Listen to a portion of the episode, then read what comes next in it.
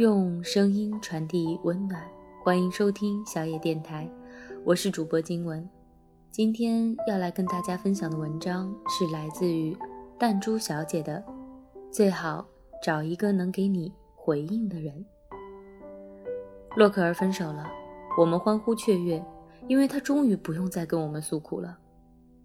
洛克尔和前男友相爱相杀了三年，就给我们诉苦了三年，中心思想都是：我想跟他说说话，怎么就那么难？洛可儿想和前男友聊上天儿，真的是难。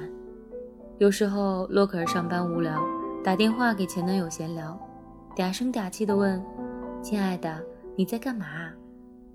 换来前男友冰冷冷的一句：“你要是闲得慌，就去报个课。”他瞬间黑云密布，再也没有了好心情。有时候他们在家里待几个小时，前男友玩电脑，他看看剧或者弄弄其他的，各做各的事儿，对话超不过五句，还基本都是这个模式。洛克尔说：“亲爱的，你帮我看看哪件衣服好看。”前男友说：“我正忙，你自己选。”洛克尔说。我们公司那个谁谁谁今天怎么怎么着了？前男友说：“做好你自己，别人的事儿少管。”躺在床上的洛克尔说：“亲爱的，咱们聊聊天吧。”前男友说：“大晚上的不睡觉，聊什么天儿？”他们为了这个吵架。洛克尔说：“你陪我聊聊天会死吗？”前男友说：“没事瞎聊什么？”他竟无言以对。他的所有事情在他看来都没有什么大不了，都不值得一聊。连说话都说不上几句的两个人，必定之间隔着一条河流。也许可以同行，但再爱也只是对岸相望，没有办法肩并肩、心贴心朝一个方向走去。其实洛可儿也没啥大事儿，他想沟通的无非就是感情，他想让他掺和他的鸡毛蒜皮的事儿。他也想融入他的生活，就算听他说说他不关心的政治，聊聊他不懂的球赛都好。人生里大事本来就没有几件，我们要找的就是愿意跟我们回应这些小事的人。很多人不明白能回得上话有多重要，甚至觉得对方太作。通常总有这样的情况：当对方心里燃着一团火，兴冲冲地奔向你，你冷不丁地回了一盆冷水。身凉且心凉，而且我觉得能回应比会聊天更重要。聊天可以算得上是表达自我感受，而回应更多的是去体会对方的感受。这不仅仅是一种情感需求，更是一种生理需求。二战之间，很多从集中营逃出来的犹太人选择了自杀，集中营里的艰难都没有把他们打倒，也没有击溃他们的生存意志。但是回到家却受不了了。有人分析，他们从集中营里出来之后，讲各自所受的折磨和苦难时，发现周围人根本理解不了，更不能感同身受，甚至对他们一遍一遍地讲述那些苦难表示厌烦，最终导致精神崩溃。身体上的痛苦，人们往往是可以独自承受的，而精神上的孤独，是一个人无法独自排解的。这里就需要回应。需要人懂，需要跟人自我的深层的连接。这种回应来自亲人、朋友和爱人。洛克尔长得美丽又动人，恢复单身以后，自然就有了追求者。他吃一堑长一智，这次他说喜欢是不够的，你喜欢他，他喜欢你，重点是你们还能回得上话。杰克是喜欢他的，他们也能说说话。杰克长得壮壮的。看起来蛮老实，洛克尔和他相处了一阵子。每天杰克都会想着找话题跟洛克尔聊天，也算是非常用心了。可他们交流起来就是不顺畅。洛克尔是个部门主管，工作有时候轻松，有时候累，累的时候难免会唠叨几句。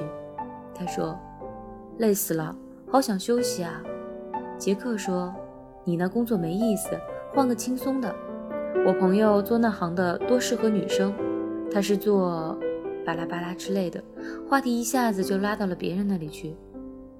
他们聊起旅游地，洛克尔说：“我喜欢大海，今年还想去海边玩几天。杰克说：“我要去旅游就去看朋友。”他说：“你喜欢去城市旅游吗？”他说：“我朋友在城市。”他说：“你旅游不是为了自己开心吗？”他说：“我去看朋友。”他想问的只是你喜欢海岛还是城市。杰克真的去旅游了，给他说：“我给你带个佛像吧。”他说：“为什么？”他说：“送你当礼物啊。”他说：“我不信佛教。”杰克说：“没事儿，放家里摆着。”他说：“谢谢你的好意，我不要，家里没有地方放了。”杰克说：“这佛像好看，我拍给你看。”他只是不想要一个没有实用的东西，并不在于好看或者不好看。有一次，洛克尔晚上急性肠胃炎，打电话给杰克。杰克当天正好跟朋友聚会，可儿说自己的身体不舒服。杰克回了一句：“我来接你，跟朋友喝点酒就好了。”洛克尔当时疼得话都说不出来。杰克以为对方挂了电话，第二天才后知后觉。他又明白了一个道理。愿意回应你的人，不一定是理解你的人。可能对方回了很多话，也可能为你做了很多事，全部在一个频率上，他也不理解你的意思，也不会在你真正需要他的时候及时的出现。因为回应并不是简简单单的回几句话就行了。在《芈月传》里，弹幕上有一句话让我记忆深刻，说皇后刘涛。猜不到秦王的心思，又要硬要去猜。当两个人思想、观念、思维方式都不一样，无论多爱，无论多花心思，都是枉然。你们压根儿就不会想到一块儿去。不能知心的爱人，终究无法走入心门，仿佛天生不来电。听过一个真实的故事：一个男人和妻子白手起家，创业奋斗到身家上亿。男人嫌弃妻子人老珠黄，就跟他离了婚，找了年轻姑娘。最先，年轻姑娘的年轻和新鲜感让他觉得什么都好。但是渐渐，他发现他们越来越变得没话聊。姑娘只关心买什么包、穿什么衣服、头发换什么颜色，而男人面临的问题就要难很多。商场惊讶、公司变动这些沉重的话题，他不知道该怎么给他说，说了。他也不会懂。偶尔提过，女孩只是用嗲嗲的“不要紧啦”来回应。男人突然意识到，年轻姑娘虽然美，却不能理解他，反而是前妻能跟他聊一聊，出出主意。最后，这个男人和前妻复了婚。因为回应中的理解，通常是需要建立在价值观甚至是阶级一致上，否则就是天生不带感。最后，感情也被这些差异化消磨光了。所谓价值观一致，是你们的消费观、对事物的认知、处事原则和态度要相近。比如，你们对金钱的看法，如何分配、如何使用、如何取舍；你们对工作的态度，是都很上进呢，还是都在混日子？你们的家庭观念，男主外，女主内，还是其他的什么？你们的理想生活是过上怎样的生活，还是得过且过？你只有步调一致，观念差不多，我们才能看得到对方的优点，减少矛盾，从而更好的走下去。认识一对小夫妻，丈夫是从中间挤牙膏，妻子是从后面挤牙膏，小细节成了导火线，干脆离了婚。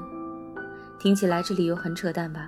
可实际他们的长期价值观不一样，导致了生活习惯不一样。而最终导致了无法继续走下去。在漫长而繁杂的生活里，当爱情被柴米油盐消磨干净之后，还能彼此互相体谅和关心，共同分享人生的苦与乐，有说不完的话，有无数可以一起做的事，这才是你生命里的灵魂伴侣。如果你们天生就会走到一块儿，当你爱得到他，他马上也能给出回应。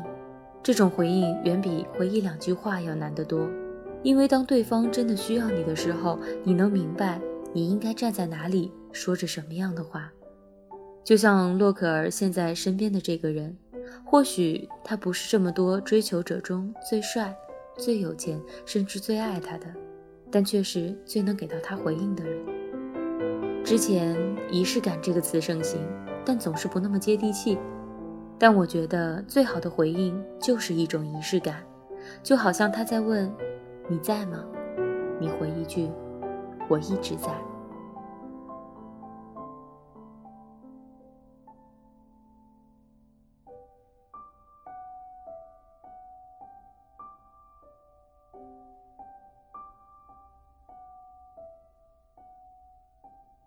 本节目由小野电台提供，用声音传递温暖，感谢您的收听。